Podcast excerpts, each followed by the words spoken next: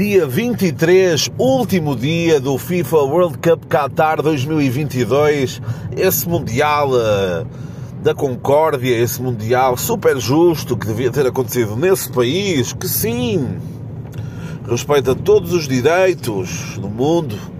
Aliás, quero aqui já dizer que este, este podcast é, é patrocinado para Emirates. Ah, mas a Emirates não é é a mesma cena, pá. Ai, pá. Pateiras, pataras, é igual, tá bem? Uh, para quem não gosta de futebol, domingo foi um dia completamente normal, que nada se passou, apenas mais um dia na busca incessante pelas melhores prendas de Natal. Mas para quem gosta de futebol, foi. Pá, estou. Atenção, eu estou estou uh, a falar com proximidade, portanto uh, nunca vou ser nunca vou ser totalmente coerente, como é algo que se coaduna com toda a linha editorial desse podcast. A falta de coerência uh, faz parte, aliás, é o meu nome do meio. Contudo, porém, não obstante, será uma das grandes finais da história dos mundiais e que dificilmente será batida por várias coisas.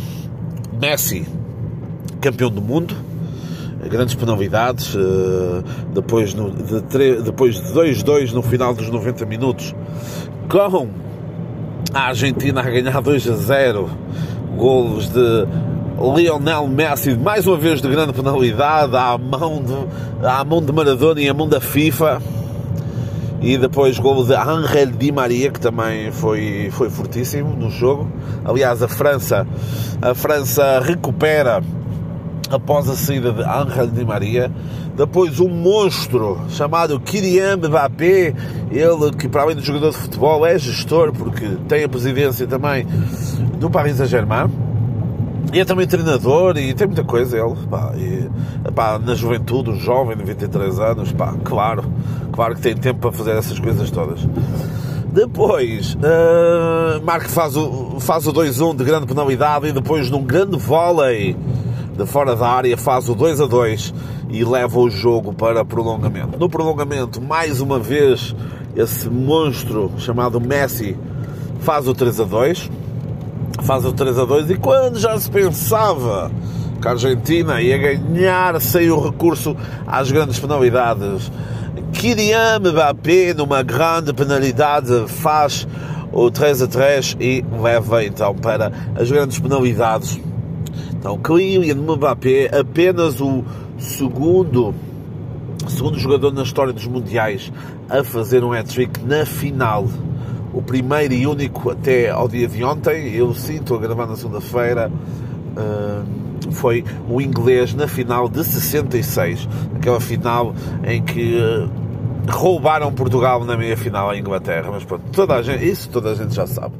Pronto vão, vão para.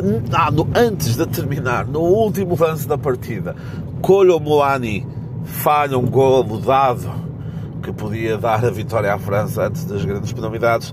Grandes penalidades, Emiliano Martínez agigantou-se, defende de Kingsley Coman, Chouameni manda a bola para fora e. Uh, os únicos gols, os únicos gols franceses foi de Kylian Mbappé e de Colomboani e então uh, uh, e então uh, a, a, França cai por terra porque também o guarda-redes Hugo Lloris não faz uma grande partida na defesa das grandes penalidades. Acho que poderia ter feito melhor.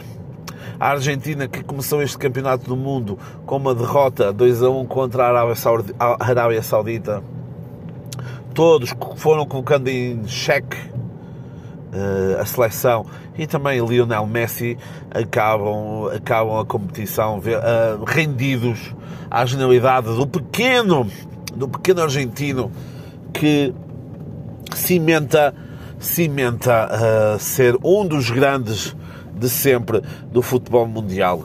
Toda a discussão, Messi, Cristiano Ronaldo, tudo isso, eu vou parafrasear e citar José Mourinho e dizer que é mais difícil ser Cristiano Ronaldo do que ser Lionel Messi. Ok?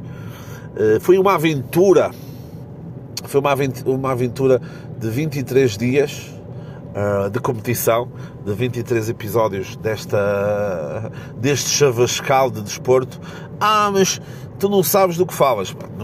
Nunca disse em momento algum que sabia que falava, do que falava. Está bem? Foi um gosto. Quem sabe num próximo europeu voltemos uh, neste certame de episódios uh, futebolísticos. Até uma próxima, pá, e siga, meu. Está bem? É isto, futebol.